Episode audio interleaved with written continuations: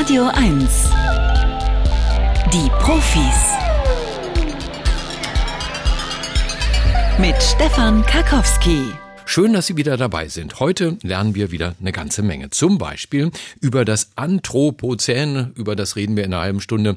Das ist ein Begriff, den sollte man einfach kennen. Sie lernen ihn kennen, wenn Sie nicht jetzt schon genau sagen können, was das ist. Anthropozän äh, und äh, was daran so wichtig ist. Und es wird eine digitale Sammlung aufgebaut. Also im Prinzip ein Museum im Internet des Anthropozäns. Lassen Sie sich überraschen. In einer halben Stunde mehr dazu. Außerdem reden wir über den baltischen Goldsteinbeißer, unser Lieblingstier in dieser Woche. Da gab es ja so einen kleinen kleinen Krimi, ist er jetzt noch da in der Oder oder ist er verschwunden?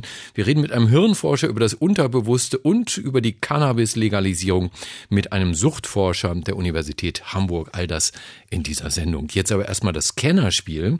Im Scannerspiel legen wir Ihnen Meldungen vor aus der Welt der Wissenschaft und Sie müssen entscheiden, ist das jetzt wahr, was wir da erzählen oder haben wir uns das ausgedacht oder verfälscht? Und nach der dritten richtigen Antwort gibt es einen Buchpreis und das ist heute ein Buch für Kapitalismuskritiker. Erschienen im Verlag Mattes und Seitz. Kaitlin Rosenthal hat es äh, geschrieben. Es heißt Sklaverei bilanzieren, Herrschaft und Management und sagt uns, wie sehr Sklaverei den modernen Kapitalismus vorbereitet hat. Wenn Sie das interessiert, dann bewerben Sie sich jetzt als Kandidat oder Kandidatin beim Scannerspiel unter 0331 70 99 111. Der Scanner. Bringen Sie Licht ins Datendunkel. 0331 70 99 111.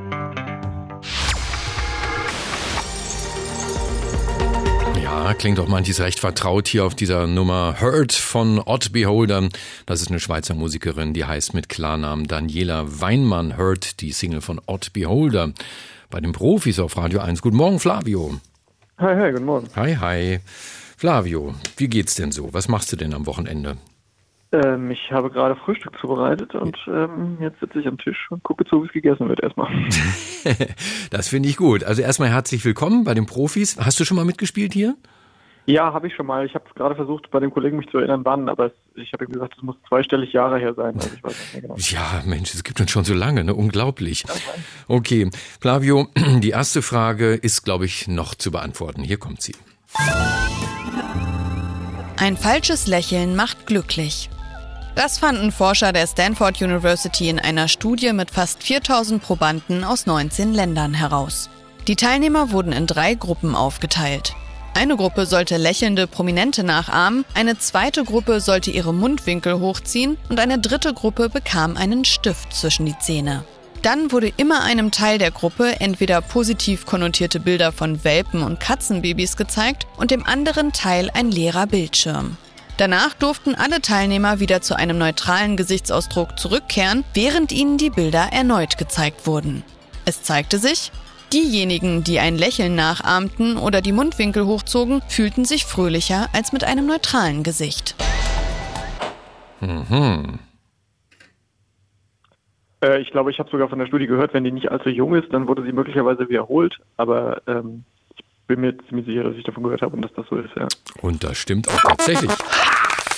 Läuft, glaube ich, gerade irgendwie so ein Horrorfilm im Kino, ne? Recht hoch in den Kinocharts. Heißt der nicht auch das Lächeln oder Smile oder irgendwie sowas? Hast du davon gehört? Ja, ja, ja. Ich habe von der Promo-Aktion gehört, dass sich wild grinsende Menschen in irgendwelche Sportstadien gesetzt haben und dann gefilmt wurden und das so Uiuiuiui. Ui. Ja, ich habe noch nicht gesehen, aber ich muss da noch rein. Aber das ist, man, das kann jeder ausprobieren. Machen Sie es einfach mal ja. zu Hause. Ziehen Sie mal einfach die Mundwinkel hoch und lächeln Sie mal, auch wenn Ihnen vielleicht gar nicht danach zumute ist. Das wirkt sich aus. Das merkt man wirklich körperlich, wenn man einfach sich bemüht, ein bisschen freundlicher zu sein und zu lächeln. In Berlin ist das ja auch gerade mal irgendwie ein ganz guter Tipp. Flavi, von wo aus rufst du überhaupt an? Ja, aus äh, Charlottenburg. Aus Charlottenburg, ja, das, ja. da gibt's wahrscheinlich ganz viele lächelnde Menschen, ne? Nur. Nur, genau. Hier kommt ja, schon Frage Nummer zwei. Katzen erkennen, ob sie angesprochen werden. Zu diesem Ergebnis kamen Wissenschaftler der Universität Paris-Nanterre in einem Experiment mit 16 Wohnungskatzen. Sie zeichneten dazu die Stimmen der Besitzer auf, während sie mit ihren Katzen interagierten. Dieselben Aussagen wurden noch einmal aufgenommen, diesmal an Menschen gerichtet. Als nächstes spielten die Wissenschaftler den Katzen die Aufnahmen vor. Und tatsächlich. Bei Aufnahmen, in denen Katzen angesprochen wurden, zeigten sie erhöhte Aufmerksamkeit. Die Katzen reagierten allerdings nur auf die Stimme ihres Besitzers. Wenn ihnen Tonaufnahmen anderer Katzenbesitzer vorgespielt wurden, die sich an andere Katzen richteten, reagierten sie nicht. Mhm. Ja, schwierig. Man sagt ja immer, dass Katzen so indifferent sind und Die tun nur so. Die tun nur so. Und ähm, jetzt finde ich es schwierig herauszudifferenzieren. Also ich finde, das eine von, die eine von den beiden Aussagen wirklich überzeugend, dass man, dass, dass die festgestellt hat, dass die Katzen die die Stimme ihrer, äh, wie auch immer, HalterInnen erkennen. Mhm. Würde ich gelten lassen, wenn du darauf antwortest mit Ja oder Nein. Äh, dann würde ich sagen, ja. Und ja ist auch in diesem Fall richtig. Ja, die Katzen reagierten nur auf die Stimme ihres Besitzers und bei anderen Stimmen, die sich an ihre Katze richteten, reagierten sie nicht. Das weist darauf hin, dass sie nicht nur Katzensprecher kennen, also im Sinne von, na du kleines Pussitierchen, du komm mal schnell zu mir, sondern tatsächlich auch wissen, wer da gerade spricht. Hier kommt schon die wichtige Frage Nummer drei. Häufige Verbrechen verurteilen wir härter. Zu diesem Ergebnis kam ein Psychologe der London Business School. In einem Experiment legte er 3000 Versuchspersonen Zeitungsüberschriften mit Beschreibungen von unmoralischem Verhalten vor. Anschließend sollten die Probanden eine Bewertung abgeben. Verbrechen, die sich wiederholten, wurden von den Probanden härter verurteilt als solche, von denen sie nur einmal lasen. Auch ihre Emotionen dazu wurden immer stärker. Der psychologische Effekt dahinter heißt Moral Repetition. Wir lassen uns von unseren Gefühlen verleiten und verurteilen Verbrechen, die uns häufig unterkommen, härter. Ist irre, was die Wissenschaft so alles macht. Ne? Ich meine, das sind so Gedanken, auf die ich niemals kommen würde, aber ja, Forscher müssen ja auch was zu forschen haben.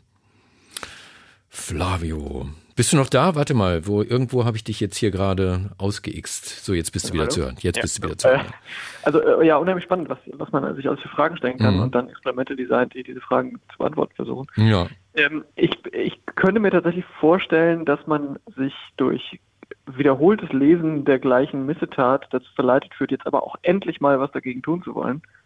Und dass das dann dementsprechend stimmt, was die herausgefunden haben. Mhm. Und äh, das ist leider falsch.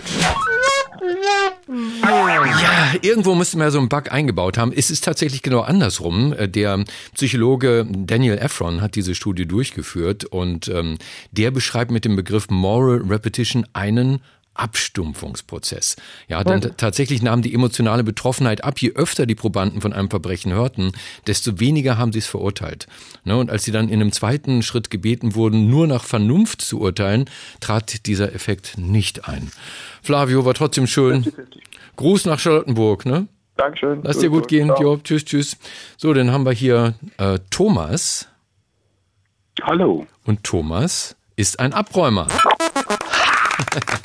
ein totaler Abstauber. Ja, genau. Interesse zugehört. Ja, das ist ja genau das Fiese an diesem Spiel, dass wenn irgendwie bei der dritten Frage jemand ähm, lust, dann gewinnt automatisch der Nächste, der in der Leitung darauf wartet, drangenommen zu werden. Thomas, guten Tag erstmal. Von wo aus rufst du denn an? Einen wunderschönen guten Tag. Ich bin in Steglitz In unterwegs. Steglitz, okay. Also, das Buch, was dir gehört, äh, kommt von Keitlin Rosenthal, heißt Sklaverei, Bilanzieren, Herrschaft und Management.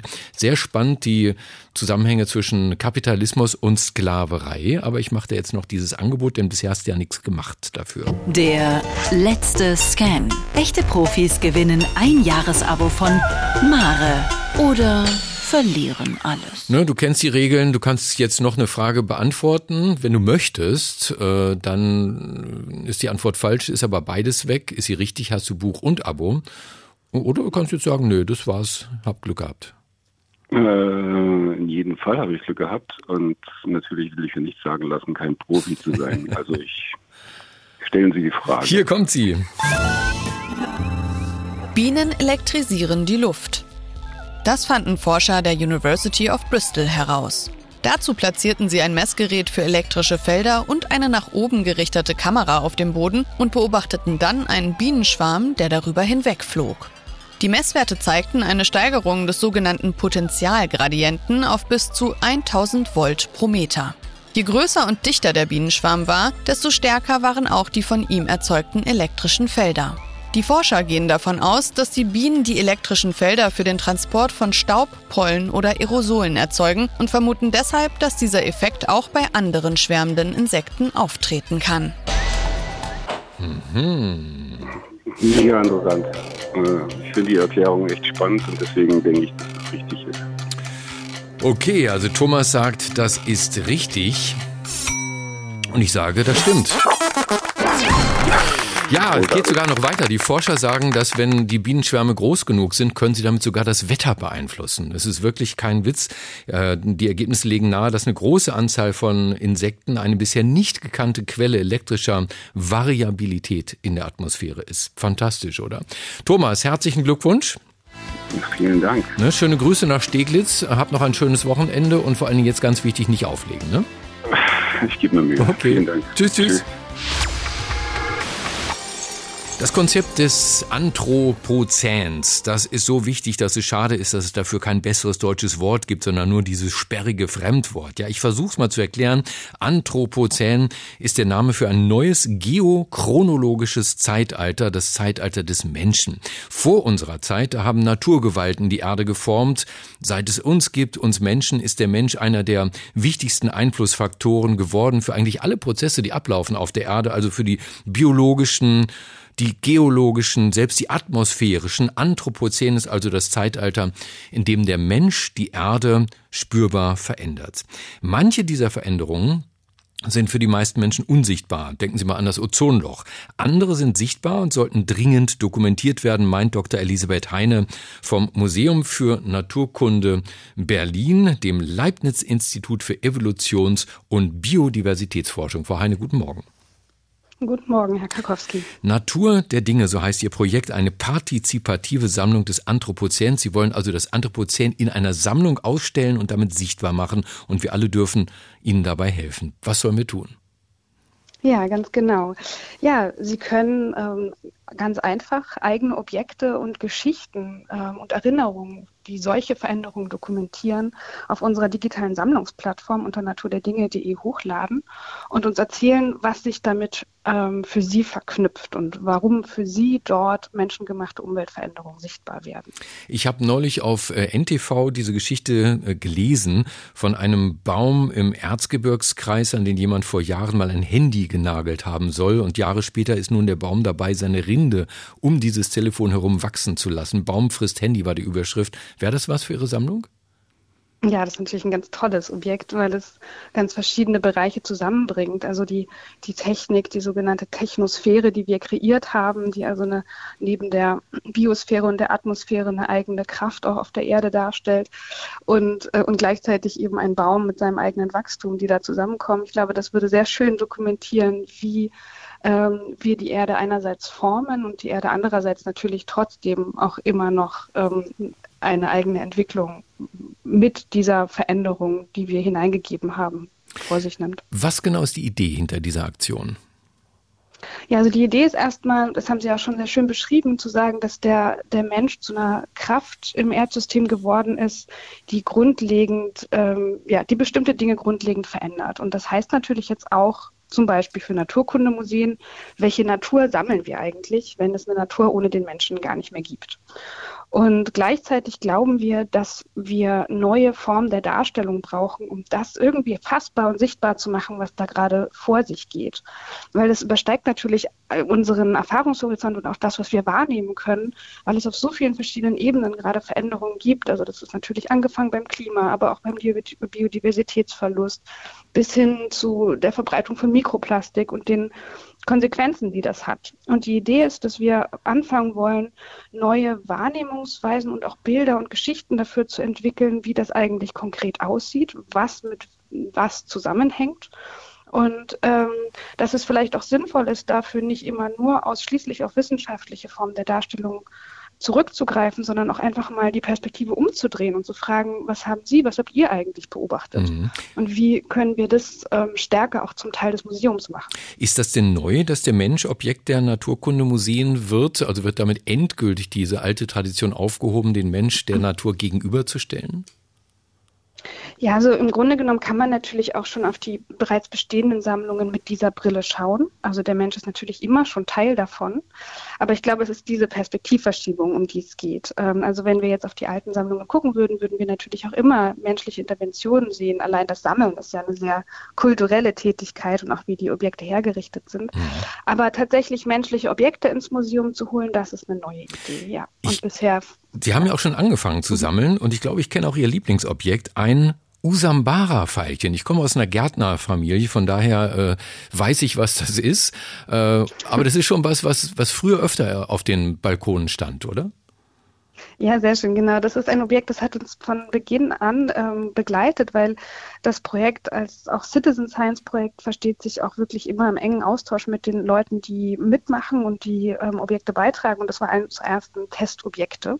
Und die Teilnehmerin ähm, kam ähm, zu uns und hat das Objekt mitgebracht und ähm, hat erst anhand dieses Objekts so ein bisschen ihre Familiengeschichte erzählt, weil das war ein sehr altes Veilchen, was sie von ihrer Oma geschenkt bekommen hat und das hat sich dann aber eben durch ähm, ähm, Ableger immer wieder erneuert und sie hat es dann irgendwann auch ihren Kindern geschenkt.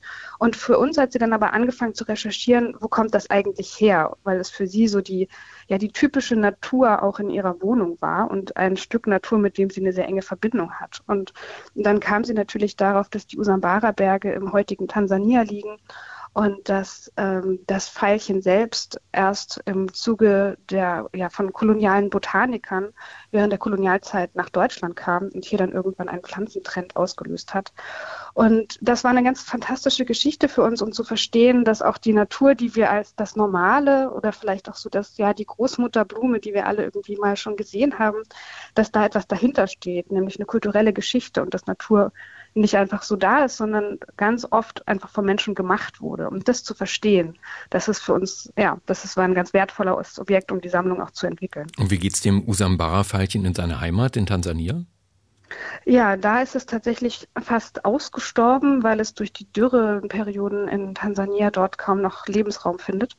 Und ähm, auch das ist dann ein besonderer Clou, dass es quasi hier in, in Europa durch die, die ähm, koloniale Migration ähm, ein, ein Mode eine Modeblume ist und dort allerdings keinen Lebensraum mehr hat. Jetzt wollen natürlich alle wissen, wie kann ich mitmachen bei dieser Sammlung? Wo stehen die Teilnahmebedingungen?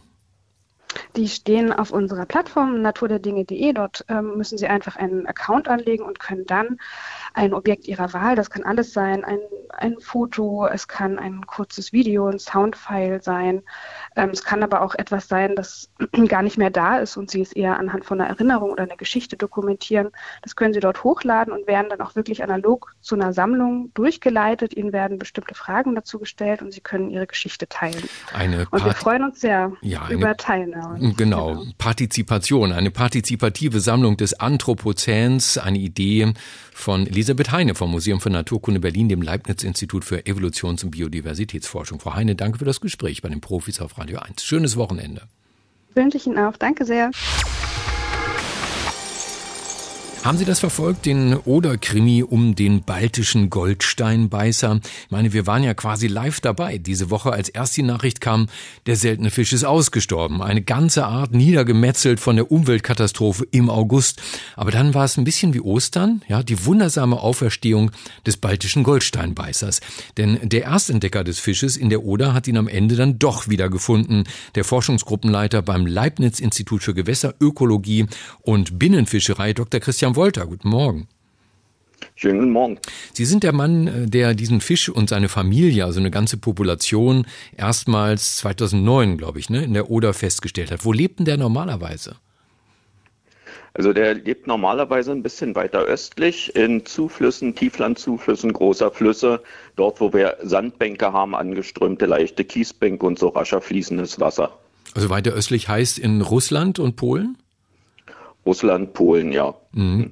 So, was meinen Sie, was hat den baltischen Goldsteinbeißer dazu veranlasst, in der Oder zu siedeln? Ist das ein stummer Protest gegen die politischen Verhältnisse in Russland? Ganz sicher nicht, das war schon vorher. Äh, er ist natürlich äh, als Art, wenn sie gute Bedingungen haben, breiten sie sich auch aus. Er war im Oder-Einzugsgebiet schon eher bekannt und hat sich jetzt weiter westlich ausgebreitet, wahrscheinlich zu Zeiten, wo die Population sehr gute Bedingungen gefunden haben. Das ist ganz natürlich. Bei guten Bedingungen breiten sie sich aus, bei schlechten Bedingungen zieht sich so eine Population auch wieder in die Kerngebiete zusammen. Sie sind der Profi. Sie müssen mir das erklären, wie das funktioniert. Gibt es bei den Goldsteinbeißern so eine Art Location Scouts, die immer wieder nach neuen Siedlungsgebieten suchen und dann zurückschwimmen und sagen, hey Leute, Leute, ich habe hier was Tolles gefunden, hier können wir gut siedeln? Es, es gibt nicht nur bei den Goldsteinbeißern, bei ungefähr allen Arten gibt es ungefähr ein Drittel der Population, die sind ein bisschen explorativer, unternehmungslustiger, die machen weitere Wanderungen und wenn die dann gute Ressourcen finden, kommen sie nicht zurück und dann sind andere, die ihnen dann folgen. Mhm. Das heißt also, wenn einer quasi, ich sage jetzt mal, die Heimat verlässt und woanders siedelt, dann wissen die anderen gar nicht, was mit dem passiert ist. Der kann gestorben sein oder der lebt da happy ever after. Das ist richtig, aber es gibt dann eben halt andere, die folgen ihm dann doch auf den Weg. Die sind auch explorativer. Ähm, könnte man, also diese, diese Siedlung da in der Oder, warum war die attraktiv für den Goldsteinbeißer? Das war tatsächlich mal eine einzigartige Stelle, die Oder ist ja durch Buhnen reguliert. Das sind so rechtwinklig zum Ufer stehende oder leicht gewinkelte Bauwerke, die praktisch die Öffnung in der Strommitte, die Fahrrinne einengen, den Stromstrich, um bei niedrigem Wasser eben auch noch größere Tiefen äh, für die Schifffahrt zu haben, wenn die Durchflüsse geringer sind. Und an dieser Stelle bei Reitbein, wo wir ihn gefunden haben, waren diese Buhnen am Ufer äh, abgerissen, kaputt gefahren. Da soll mal ein Truppenübungsplatz gewesen sein, wo das passiert ist. Sie wurden hinterspült und im Prinzip sind nur noch die Köpfe stehen geblieben der Buhnen und es hatten sich dahinter Sande angelagert und Inseln gebildet. Und das war ein sehr dynamischer Bereich, wo wir diese sich umlagernden Sandbänke haben, durchströmte Rinnen mit unterschiedlichen Fließgeschwindigkeiten und sehr viel so eine scharfen Strömungskanten an den Sandbänken. Und das ist genau der bevorzugte Aufenthaltsort vom Goldsteinbeißer, die liegen gerne an diesen angeströmten Kanten oben auf so Sandbänken und den Bereichen.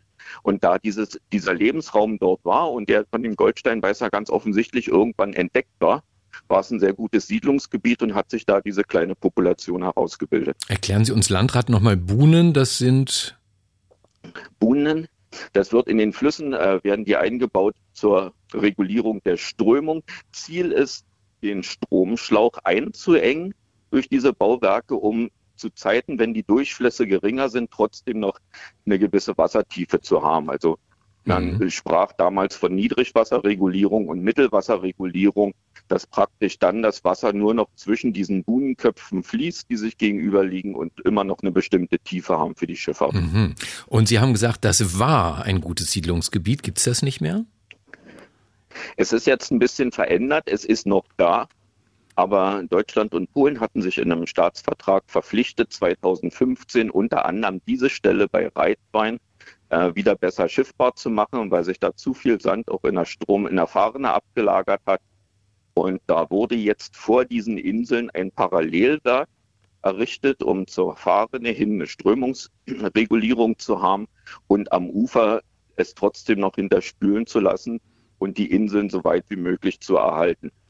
Wir haben jetzt gerade in den Nachrichten äh, gemeldet, dass ganz neu Brandenburg äh, laut äh, Märkischer Oder Zeitung den Oderausbau auf polnischer Seite noch stoppen will. Hat das mit dem Goldsteinbeißer zu tun?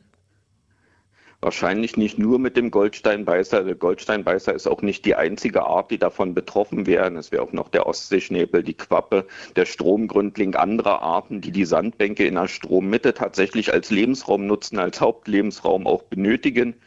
Und diese Regulierung, die ja darauf zielt, die Oder weiter einzutiefen und genau diese Hindernisse im Strom, für, die es für die Schifffahrt sind, zu beseitigen, die würden natürlich als Lebensraum fehlen.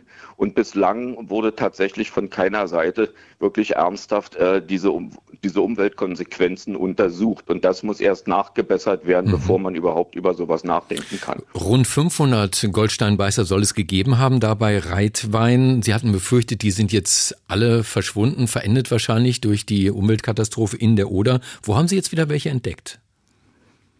Ja, so ungefähr 40 Kilometer Strom auf. Das war ganz überraschend. Das war eine Stelle, die haben wir dieses Jahr tatsächlich das erste Mal befischt in der Oder bei Ratzdorf. Das ist kurz unterhalb der Neiße-Mündung.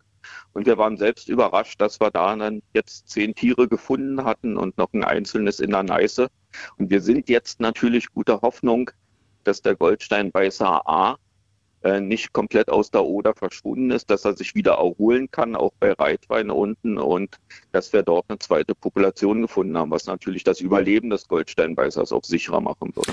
Das sagt Dr. Christian Wolter vom Leibniz-Institut für Gewässerökologie und Binnenfischerei. Herr Wolter, herzlichen Dank dafür und Ihnen noch ein schönes Wochenende. Sehr gerne. Ihnen auch ein schönes Wochenende. Tschüss. Hirnforscher haben wir immer ganz gern bei den Profis, weil die uns sagen, wie wir so ticken, warum wir tun, was wir tun und welche Prozesse dabei im Gehirn ablaufen. Viele davon ganz lautlos im Hintergrund.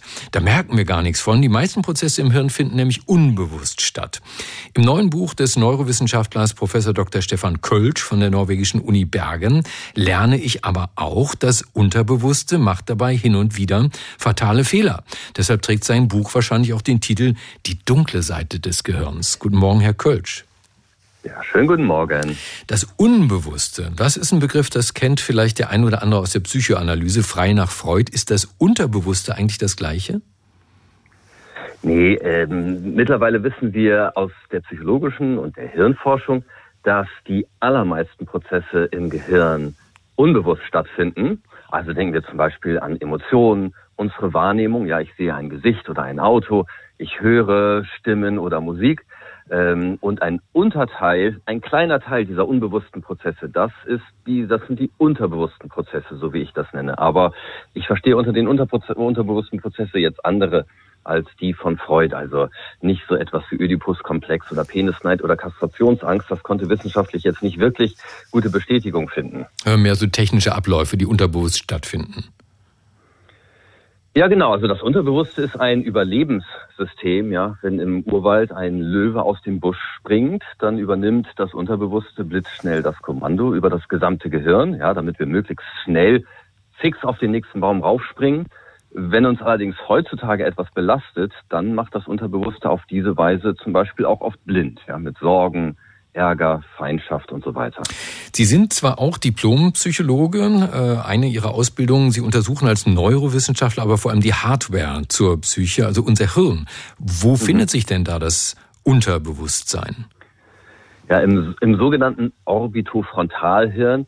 Die Bezeichnung ist gar nicht so wichtig. Das befindet sich äh, hinter der Stirn über den Augen. Besonders deutlich kann man den Sitz des Unterbewussten im Orbitofrontalhirn bei Patienten erkennen, bei denen das Orbitofrontalhirn geschädigt ist. Denn bei diesen ändern sich die Funktionen des Unterbewussten. Und zwar je nachdem, wo sich die Schädigung im Orbitofrontalhirn genau befindet. Ja, also bei einigen ändert sich die Persönlichkeit, andere halten sich nicht mehr an die Regeln und werden zu Soziopathen. Äh, wieder andere leben in ihrer eigenen Wirklichkeit oder können nicht mehr lernen, wenn sich die Wirklichkeit ändert. Aber Sie haben es auch schon gesagt, mit dem Unterbewusstsein interpretieren wir manche Dinge in unserer Umgebung auch falsch. Haben Sie dafür ein Beispiel? Ja, unser Unterbewusstes verzerrt ähm, Dinge in unserer Umgebung. Und zum Beispiel lässt es Belastungen als schlimmer erscheinen, als sie tatsächlich sind. Ja, so kommen uns Probleme zum Beispiel oft viel tragischer vor, als sie tatsächlich sind. Streitereien kommen uns viel wichtiger vor, als sie tatsächlich sind. Ähm, äh, unsere ja, im Prinzip unsere ganzen negativen Emotionen, die wir haben, wenn, sobald sie etwas mit Verlust zu tun haben, werden vom Unterbewussten gerne etwas aufgebauscht. Ich nehme mal an, dafür gibt es auch eine evolutionäre Begründung, oder? Absolut. Also äh, die evolutionäre Begründung liegt vor allen Dingen darin, dass ähm, wenn wir erstmal ein Tier gefangen haben oder sagen wir, wenn unsere, unsere evolutionären Vorfahren ein Tier gefangen haben, dann war es wichtig, dass sie das Tier nicht einfach fallen lassen, sondern an diesem Tier erstmal festhalten und das Tier nur erst dann fallen lassen, wenn sie eine andere Beute sehen, die viel größer ist. Ansonsten lassen sie andauernd ihre Beute fallen und äh, verhungern. Ja, und deswegen vermissen wir alles oder möchten wir nichts hergeben, fällt es uns schwer, Sachen aufzugeben und äh, ähnlich auch wie mit, bei dem Beispiel mit dem Löwen, wenn ein Löwe aus dem Gebüsch springt, lieber überreagieren und lieber stärker reagieren, als, äh, als vom Löwen gefressen zu werden. Großer Teil Ihres Buches beschäftigt sich mit den negativen Gedankenschleifen. Das kennt jeder, diese Grübeleien, wo man irgendwie so immer wieder über Probleme nachdenkt. Mhm. Ähm, aber Ihr Buch hat ja auch diesen äh, Untertitel, wie wir unser Unterbewusstes überlisten und negative Gedankenschleifen ausschalten. Das klingt wie eine gute Formel gegen Herbstfrust und Kriegsängste. Nur wie geht das? Ja. Absolut. Also ganz wichtig ist einfach, zunächst einmal seine negativen Gedankenschleifen überhaupt zu erkennen. Ja, also da kann man sich gerne bewusst sagen, ah, da ist sie wieder, diese negative Gedankenschleife. Ein Glück, dass ich das jetzt erkannt habe. So. Und wenn ich das erstmal erkannt habe, dann kann ich auch an was anderes denken. Ja, und dann ist es wichtig, sich etwas anderes auszusuchen, zum Beispiel die Tätigkeit, mit der man gerade beschäftigt ist, ja, sich darauf zu konzentrieren oder seine Gedanken auch auf äh, etwas äh, Positives, etwas Konstruktives zu lenken, etwas, was einem wirklich nützt und ähm, dadurch eben nicht so viel Zeit mit negativen Gedanken schleifen aus dem Fenster zu werfen. So wie Sie das erzählen, klingt das einfach, aber es ist wahrscheinlich kein Mittel gegen Depressionen, oder?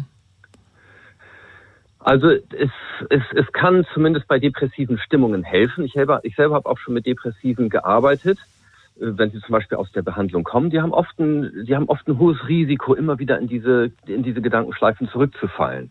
Ja, und dann machen wir zum Beispiel so Dinge, dass wir sagen, okay, wir machen so, ein, so eine Erinnerung auf dem Handy, jede Stunde zur vollen Stunde klingelt es einmal kurz und dann überlegen Sie, bin ich gerade in der Gedankenschleife oder nicht. Und oft hilft dann übrigens auch Musik, diese Gedankenschleife wieder abzuschalten. Fröhlich klingende, ermutigt klingende Musik, da ist es gleich viel leichter, an was Positives zu denken oder sich auf seine Tätigkeit zu konzentrieren. Die dunkle Seite des Gehirns, das ist der Titel des neuen Buches von Stefan Kölsch, Professor für Neurowissenschaften an der Universität Bergen in Norwegen. Herr Kölsch, danke dafür und Ihnen noch ein schönes und hoffentlich nicht so negatives Wochenende. Ja, ich wünsche auch ein, ein schönes Wochenende ohne negative Gedankenschleifen. Und wir probieren es mal mit Musik. Das hier sind Oswis mit Thing.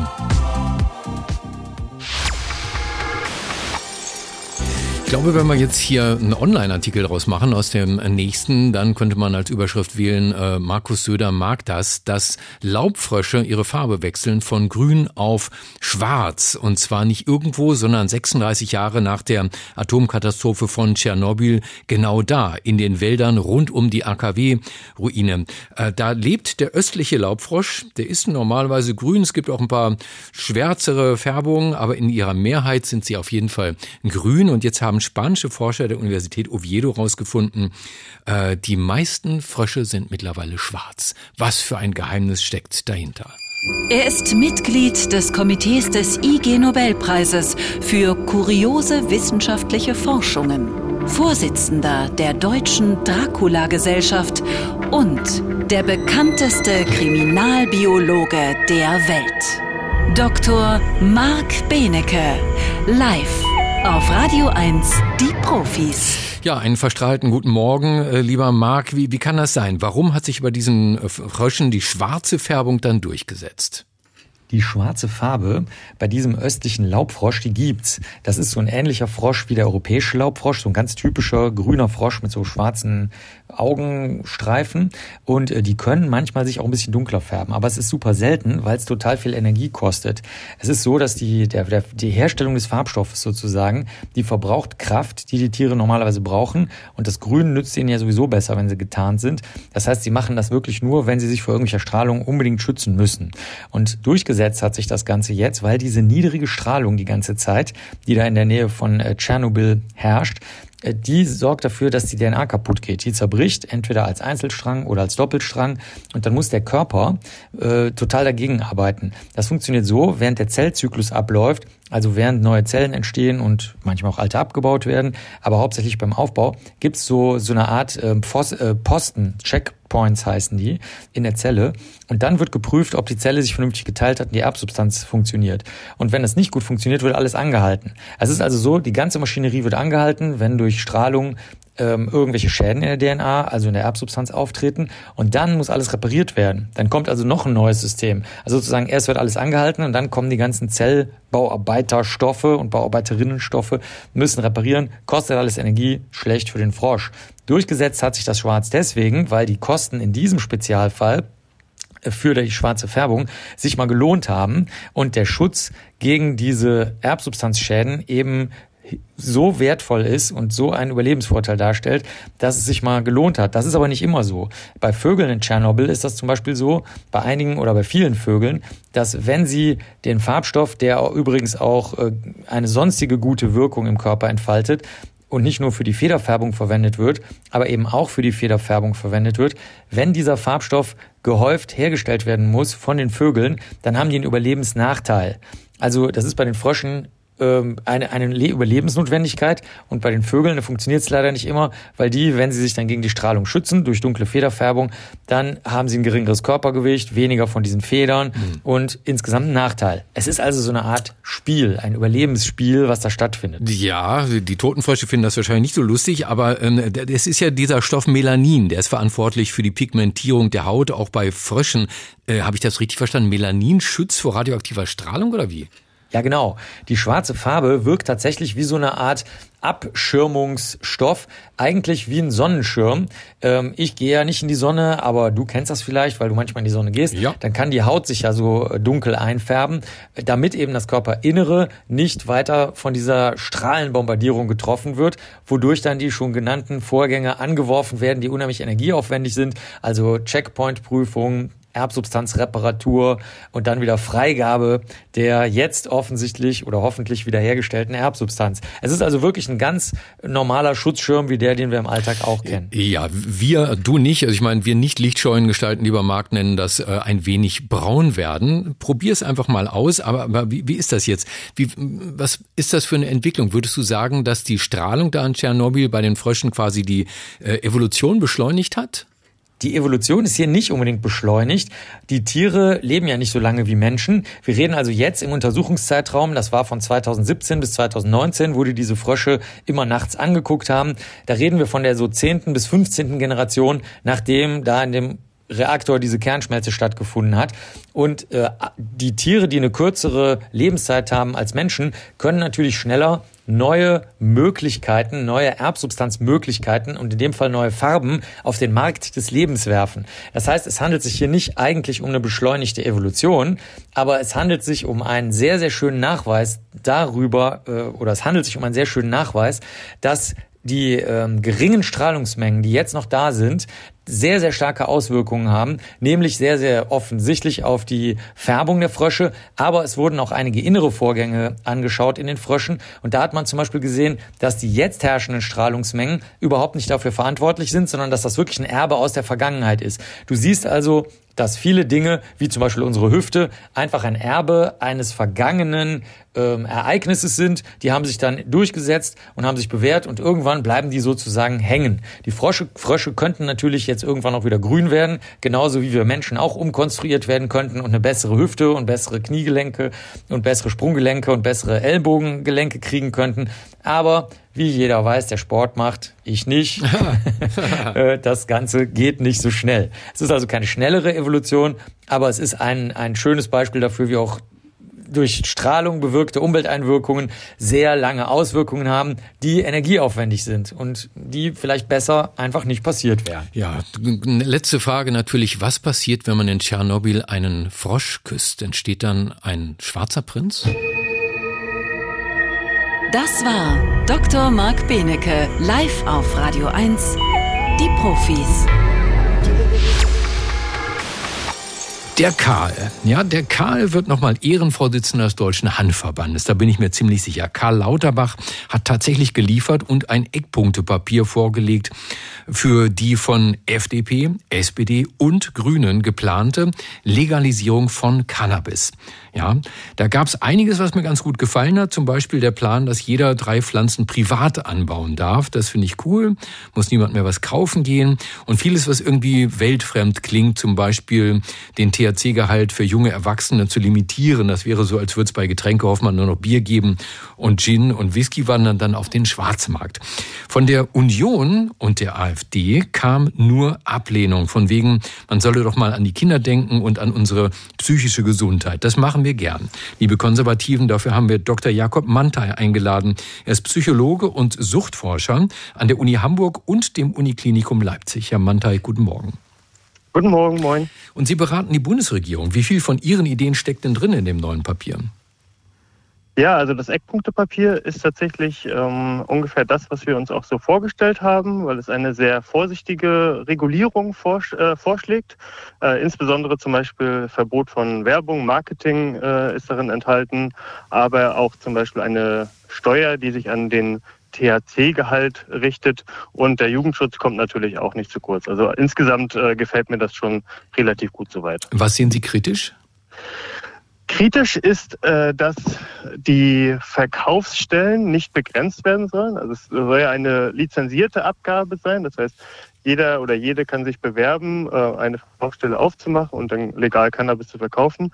Äh, wir wissen aber aus der Literatur, äh, dass zu viele Verkaufsstellen, also eine zu hohe Verfügbarkeit, dann letztendlich dazu führen kann, dass Personen eher dazu geneigt sind, mit dem Konsum anzufangen und dann im Zweifelsfall auch damit Probleme zu bekommen. Das heißt, insbesondere da, wo eigentlich sehr viele Leute wohnen, sollte man darüber nachdenken, eher die Verkaufsstellen zu begrenzen. Mhm. Also ich weiß nicht genau, wo Sie wohnen. Bei uns in Kreuzberg ist es so, man bekommt ja jetzt schon an den Kiosken überall das CBD-Gras. Da wundern sich ja auch manche, ist das denn jetzt schon legal? Nee, da ist ja fast kein THC drin. Das darf da schon verkauft werden. Und manche sagen, dann werden die wahrscheinlich auch hinterher das richtige Gras verkaufen. Sie halten das für verkehrt. Genau, also das ist auf jeden Fall ein gutes Beispiel, was Sie da anführen, äh, weil CBD ist äh, sehr unreguliert. Also da hat sich im Prinzip eine Nische entwickelt äh, aufgrund einem Graubereich. Da gibt es weder für die Polizei noch für die HändlerInnen im Prinzip Sicherheit, wie sie damit umgehen sollen. Und da sagen wir, ähm, oder die Wissenschaft schlägt ja eigentlich vor, möglichst ähm, gute Regularien ähm, zu entwickeln, zum Beispiel eben äh, pro 100.000 Einwohnerinnen äh, nur bestimmte Anzahl von äh, Läden äh, zuzulassen. Und dann wäre das äh, sehr viel noch vorsichtiger und sehr viel sinnvoller, als im Prinzip das äh, frei laufen zu lassen und dem Markt zu überlassen. Also in demselben äh, Gedanken schlagen wir eigentlich auch vor, äh, nicht kommerzielle äh, Abgabestellen einzurechnen. Da gibt es zum Beispiel Cannabis Social Clubs, das äh, hat sich schon in Spanien etabliert und auch natürlich staatliche Verkaufsstellen wären eigentlich eine Sache, die sehr sinnvoll wäre. Staatliche Verkaufsstellen, was genau wäre das? Es wären dann auch keine Apotheken, ne? Nee, also staatliche Verkaufsstellen, äh, das kennen Sie vielleicht, wenn Sie mal äh, nach Schweden oder nach Dänemark, äh, nee, eher nach Norwegen gefahren sind. Ähm, da kann man äh, Alkohol teilweise nur in Läden kaufen, die äh, zu einem staatlichen Monopol gehören. Das gibt es im Cannabisbereich auch. Im kanadischen Quebec zum Beispiel ist der Verkauf lediglich in ja, Läden äh, zugelassen, die zum ja, kanadischen zur kanadischen Provinz äh, Quebec gehören. Und mhm. damit wird im Prinzip der Privatmarkt ähm, eingeschränkt, beziehungsweise nur noch auf dem staatlichen Markt äh, zugelassen und Privatinteressen, äh, die natürlich an einem Steigeren, äh, Steigerung des Konsums ähm, orientiert sind, profitorientiert sind. Äh, diese Mechanismen können damit zum Teil zumindest ausgehebelt werden. Nun gab es ja eine ganze Menge Gegenwind gegen dieses Konzept, also von beiden Seiten eigentlich. Also die äh, Kifferfreunde haben gesagt, das geht nicht weit genug, man müsste das viel mehr liberalisieren. Die Konservativen sagen, nee, das vergrößert dann doch die Suchtgefahr für Jugendliche. Und da sind Sie ja Experte als Suchtforscher an der Uni Hamburg und in Leipzig. Was sagen Sie denn zu diesem Vorwurf? Also ich glaube, so wie es jetzt geplant ist, so wie das Eckpunktepapier vorliegt, äh, kann man eigentlich von einem relativ balancierten ähm, äh, Vorschlag äh, sprechen. Ich glaube nicht, dass wir uns Sorgen machen müssen, dass der Konsum oder die Suchtgefahren insgesamt äh, sehr stark ansteigen werden, wenn wir eine Legalisierung ähm, so gestalten, wie sie bis jetzt äh, vorgeschlagen ist. Natürlich wird es dann nicht äh, Gras an jeder Ecke zu kaufen geben, wie sich vielleicht manche Konsument, manche Konsumentin sich das wünscht. Aber gleichzeitig müssen sich Konservative auch nicht darüber Sorgen machen, dass alle äh, ihre Kinder und Jugendlichen nun anfangen werden zu kiffen. Ich glaube, und da können wir besorgt, äh, unbesorgt sein. Und haben Sie äh, die Diskussion verfolgt? Was glauben Sie, wann es soweit sein könnte, politisch allein? Da sind ja noch einige Stolpersteine aus dem Weg zu räumen. 2023, 24, 25? Was meinen Sie? Also ich bin nun wirklich kein äh, Rechtsexperte und ich äh, kann auch nicht genau einschätzen, was äh, auf der europäischen äh, Ebene im Prinzip dazu verhandelt wird und wie sich die EU dazu positioniert. Aber ähm, ich glaube, wenn es tatsächlich ähm, durchkommt, also im Prinzip kein rote, keine roten Fahnen äh, aus, äh, aus Brüssel kommen, äh, dann kann ich mir vorstellen, dass wir auch im Jahr 2024 schon äh, den legalen Verkauf sehen. Ich, ich, ich, ich, gehe ehrlich gesagt nicht davon aus, dass es davor passiert. Im Zweifelsfall eher danach. Das sagt der Psychologe und Suchtforscher an der Uni Hamburg, Dr. Jakob Mantei. Ihnen herzlichen Dank für diese Einschätzung des Eckpunktepapiers aus dem Hause Lauterbach zur Cannabis-Legalisierung und ein schönes Wochenende wünsche ich. Das gleiche. Tschüss. Tschüss. Radio 1 Marias Haushaltstipps. Verbrennen Sie sich beim Anzünden von Teelichtern in hohen Gläsern häufig die Finger? Dann einfach eine Spaghetti anstelle von Streichhölzern verwenden. Radio 1. Die Profis. Mit Stefan Karkowski.